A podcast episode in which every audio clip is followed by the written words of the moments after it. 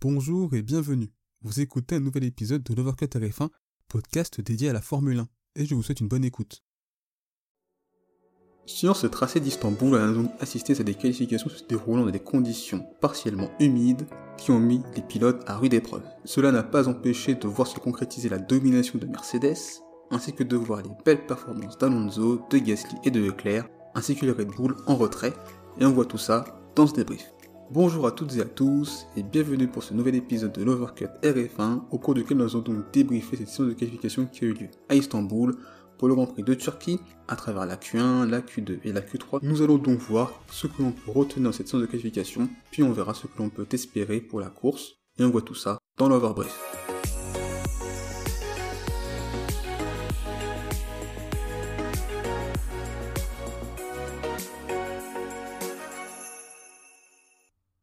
On débute donc par la Q1. La Q1 qui a donc été marquée par les éliminations de Nikita Mazepin, qui partira 20ème, 19ème Kimi Raikkonen, à la 18ème place on retrouve Antonio Giovinazzi, 17ème Nicolas Latifi, et enfin 16ème Daniel Ricciardo. Pour Nikita Mazepin qui partira donc 20ème, on a vu le pilote russe être en extrême difficulté tout au long de cette Q1, avec pas mal d'erreurs, notamment au virage 1, avec pas mal d'excursions hors piste. Par rapport à son équipier Mick Schumacher, la différence est absolument flagrante, puisque près de 3 secondes séparent les deux pilotes As, ce qui est absolument énorme. Ce sont donc des qualifications extrêmement compliquées pour Nikita Mazepin. Avec Raikkonen 19e et Giovinazzi 18e, ce fut pour Alfa Romeo des qualifications extrêmement compliquées, avec l'élimination des deux pilotes des lacunes. Kimi Raikkonen confirme donc ses difficultés dans l'exercice du tour rapide, difficultés accentuées par les conditions de piste durant cette Q1 puisque près d'une seconde sépare Giovinazzi de Raikkonen à l'avantage du pilote italien. Cela fait donc 10 à 4 pour Giovinazzi dans les face-à-face en qualification entre les deux pilotes Alfa Romeo. Pour Giovinazzi qui partira donc 18ème, il a globalement été décevant, notamment au vu des derniers Grands Prix, où on l'avait vu être très performant en qualification, à la fois à Zandvoort et à Monza, et on aurait pu espérer mieux de sa part. Pour Nicolas Latifi qui partira donc 17ème, le pilote canadien avait donc fait des progrès en qualification ces derniers Grands Prix, 12e en Belgique, 14e à Zandvoort et 14e à Sochi. Ce week-end a été plus compliqué pour lui, il est revenu à des standards de début de saison où il était quasiment éliminé systématiquement dès la Q1. Et enfin la grosse surprise de cette Q1, c'est donc l'élimination de Daniel Ricciardo qui partira 16e, après deux très bons Grands Prix ponctués par une victoire à Monza et une quatrième place à Sochi, le pilote australien tombe de haut avec cette élimination dès la Q1. On a l'impression de revenir au début de saison avec les énormes difficultés de Ricardo. C'est tout de même à nuancer, avec une piste dans cette Q1 qui avait peu d'adhérence, des conditions précaires, et aussi une piste qui est devenue de plus en plus rapide tout au long de cette Q1. Malheureusement, sa dernière tentative se fait un tour plus tôt que les autres pilotes, qui ont pu faire un dernier tour après Ricardo, et donc faire un tour plus rapide que le pilote australien, et donc l'éjecter du top 15. Il y a donc des circonstances atténuantes pour Ricardo à voir ce qu'il pourra faire en course. Voilà pour la Q1 et on passe maintenant à la Q2.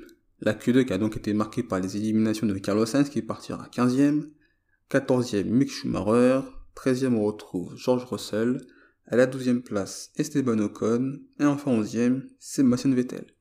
Pour Carlos Sainz qui partira donc 15e, il n'a tout simplement pas réalisé de chrono puisque ce week-end, il a changé tous les éléments de son nouveau moteur, ce qui le condamnait, quel que soit le résultat de ses qualifications, à partir bon dernier.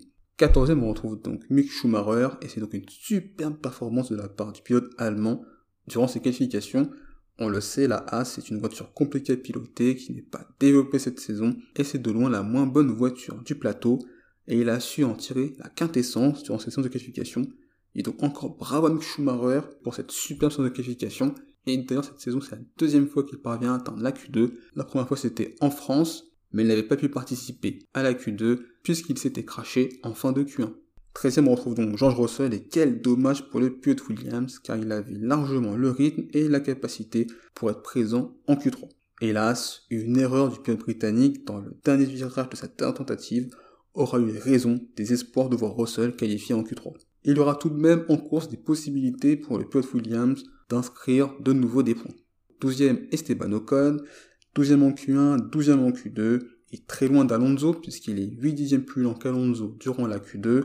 Bah, le français a réalisé une qualification que je qualifierais de neutre, on a l'impression que sur ce week-end, il est à sa place et qu'il n'a pas été très rapide durant ses qualifications, notamment quand on voit ce qu'Alonso fait avec l'Alpine, l'Espagnol concluant la Q3 à la 6 place alors qu'Ocon est seulement 12ème, la comparaison est très douloureuse, mais Ocon a largement la capacité de se rattraper demain en course.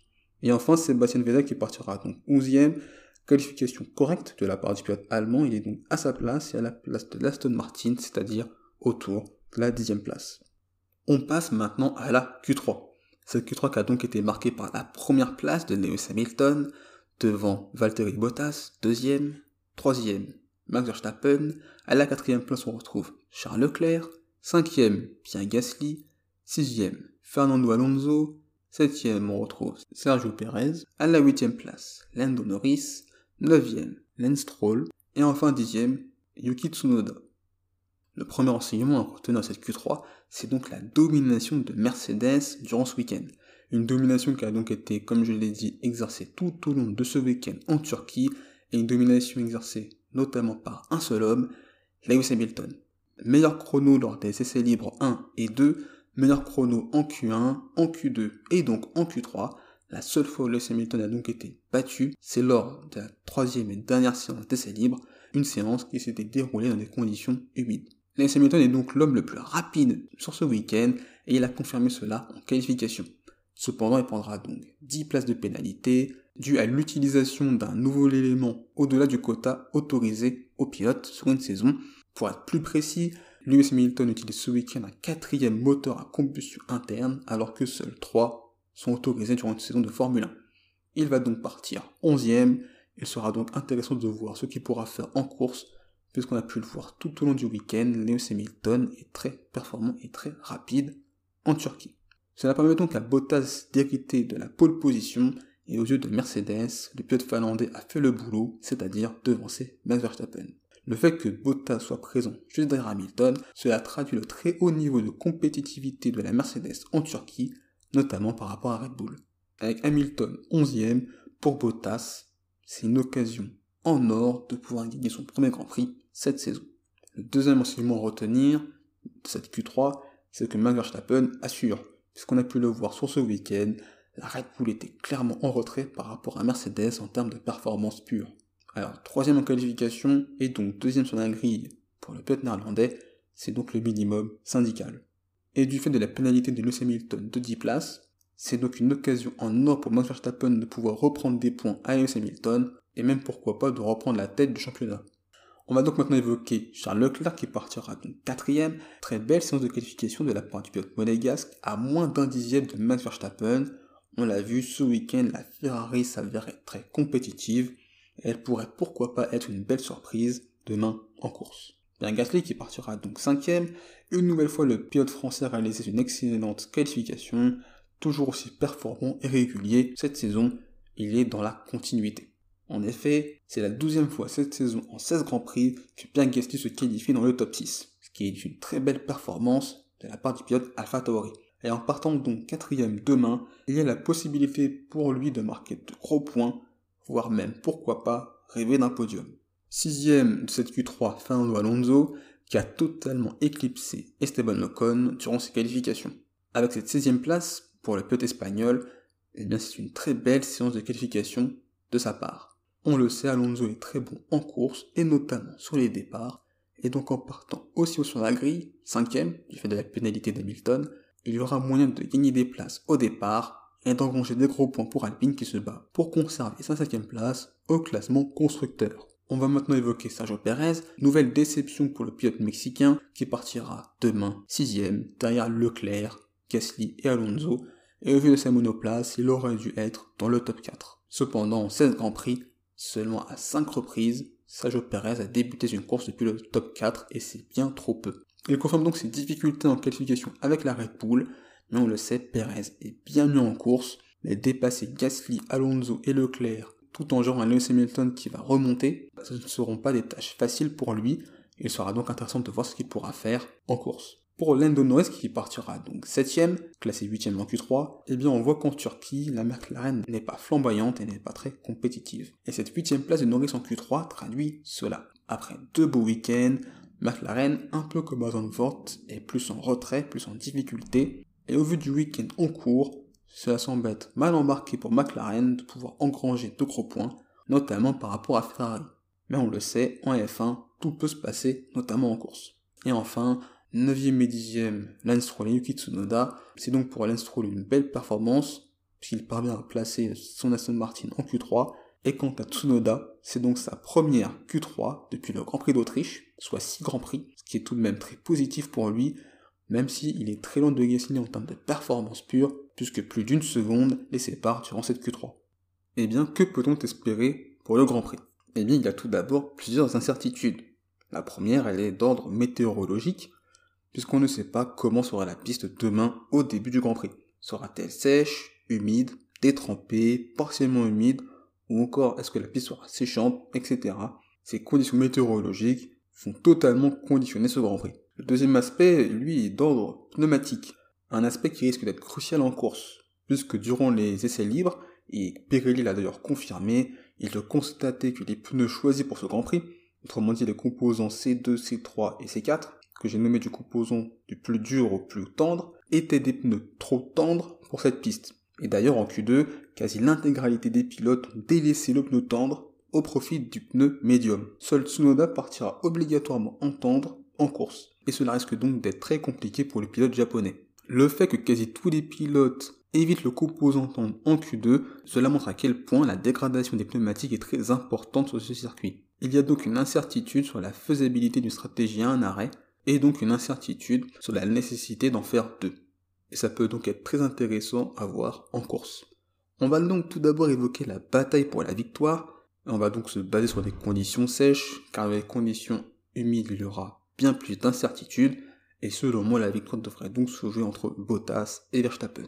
Avec Perez 7ème, cela me semble très compromis pour le pilote mexicain, et même si Hamilton est très rapide sur cette piste, gagner en partant 11ème, pour moi ça me semble très compliqué, voire quasiment impossible. Pour Bottas, c'est jusqu'à maintenant, durant cette saison, sa seule possibilité de pouvoir gagner un Grand Prix, et pour Max Verstappen, c'est donc une possibilité de marquer le plus de points possible, en sachant qu'Hamilton partira seulement 11ème. Dans cette configuration, Mercedes compte donc sur Bottas pour gagner ce Grand Prix et par conséquent faire en sorte qu'Hamilton perde le moins de points possible.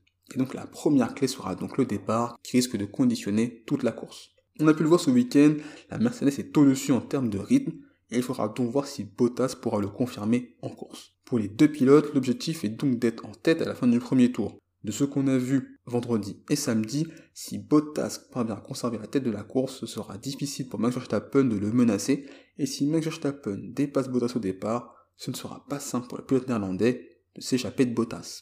Bien sûr, ces deux pilotes doivent se méfier d'un Leclerc, d'un Gasly ou encore d'un Alonso, qui pourrait aussi les menacer en cas de bon départ, mais aussi l'un des deux prétendants de la victoire se rater au départ. Il faudra donc par la suite voir le premier relais, qui sera donc l'opportunité de voir le rythme des deux pilotes et de voir s'il y aura possibilité pour l'un ou l'autre de réaliser des undercuts efficaces et aussi voir si la stratégie sera une stratégie sur un ou deux arrêts car la victoire pourra se jouer sur l'aspect stratégique, et donc le choix du nombre d'arrêts à réaliser durant cette course. il faudra aussi se méfier des possibles virtual safety cars ou safety cars qui pourraient fortement impacter les stratégies de course. Après cette bataille pour la victoire, nous allons voir que peut espérer Lewis Hamilton pour ce Grand Prix. Eh bien pour le Britannique qui partira 11ème, il faudra tout d'abord déjà survivre à ce premier tour en plein milieu du peloton.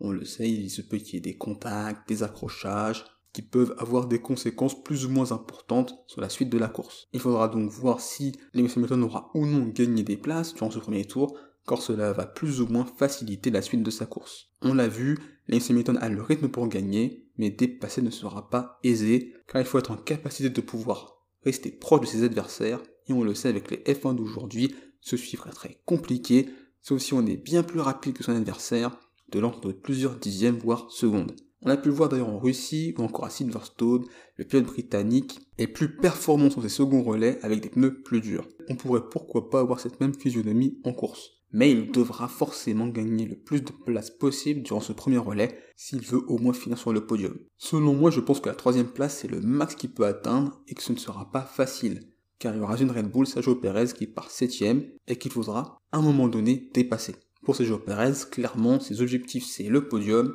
voire peut-être le plus important, retenir le plus longtemps possible Lewis Hamilton dans sa remontée. Et j'ai donc très hâte de voir ce duel entre Perez et Lewis Hamilton en piste. Maintenant que d'ailleurs évoqué cette bataille pour la meilleure des autres, qui je pense devrait plutôt être une bataille pour la quatrième, cinquième place, selon ce que fait Perez, selon moi les favoris sont Leclerc et Gasly, car sur ce week-end je vois mal Alonso et Norris être dans cette bataille pour la place des meilleurs des autres, et concernant Stroll et Tsunoda, il devra plutôt batailler pour obtenir des points. Mais au bout du week-end, Leclerc me semble être un cran au-dessus, mais il faudra voir le départ et le premier relais, parce que ça va fortement impacter ce duel qui je pense devrait être entre Gasly et Leclerc pour cette place du meilleur des autres. Et cette bataille sera selon moi très passionnante et intéressante à regarder. Et vous, qu'avez-vous pensé de cette séance de qualification? Quels sont pour vous les tops et déceptions de cette séance de qualification? Quelles sont vos attentes pour la course de demain? Qui pour vous va gagner le Grand Prix? Quel sera votre podium, votre top 5 N'hésitez pas à partager votre avis en commentaire et sur mes réseaux sociaux, à la fois sur Instagram et Facebook. Il suffit juste de taper le TF1. Vous me trouverez. N'hésitez pas à partager cet épisode, à le liker et à vous abonner. On se retrouvera donc pour le débrief du Grand Prix de Turquie. D'ici là, portez-vous bien, je vous souhaite le meilleur. Salut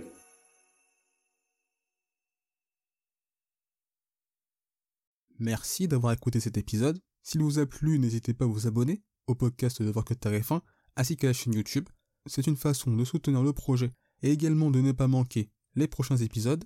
N'hésitez pas également à partager cet épisode à vos proches. On se retrouve les amis très bientôt. D'ici là, portez-vous bien, je vous souhaite le meilleur. Salut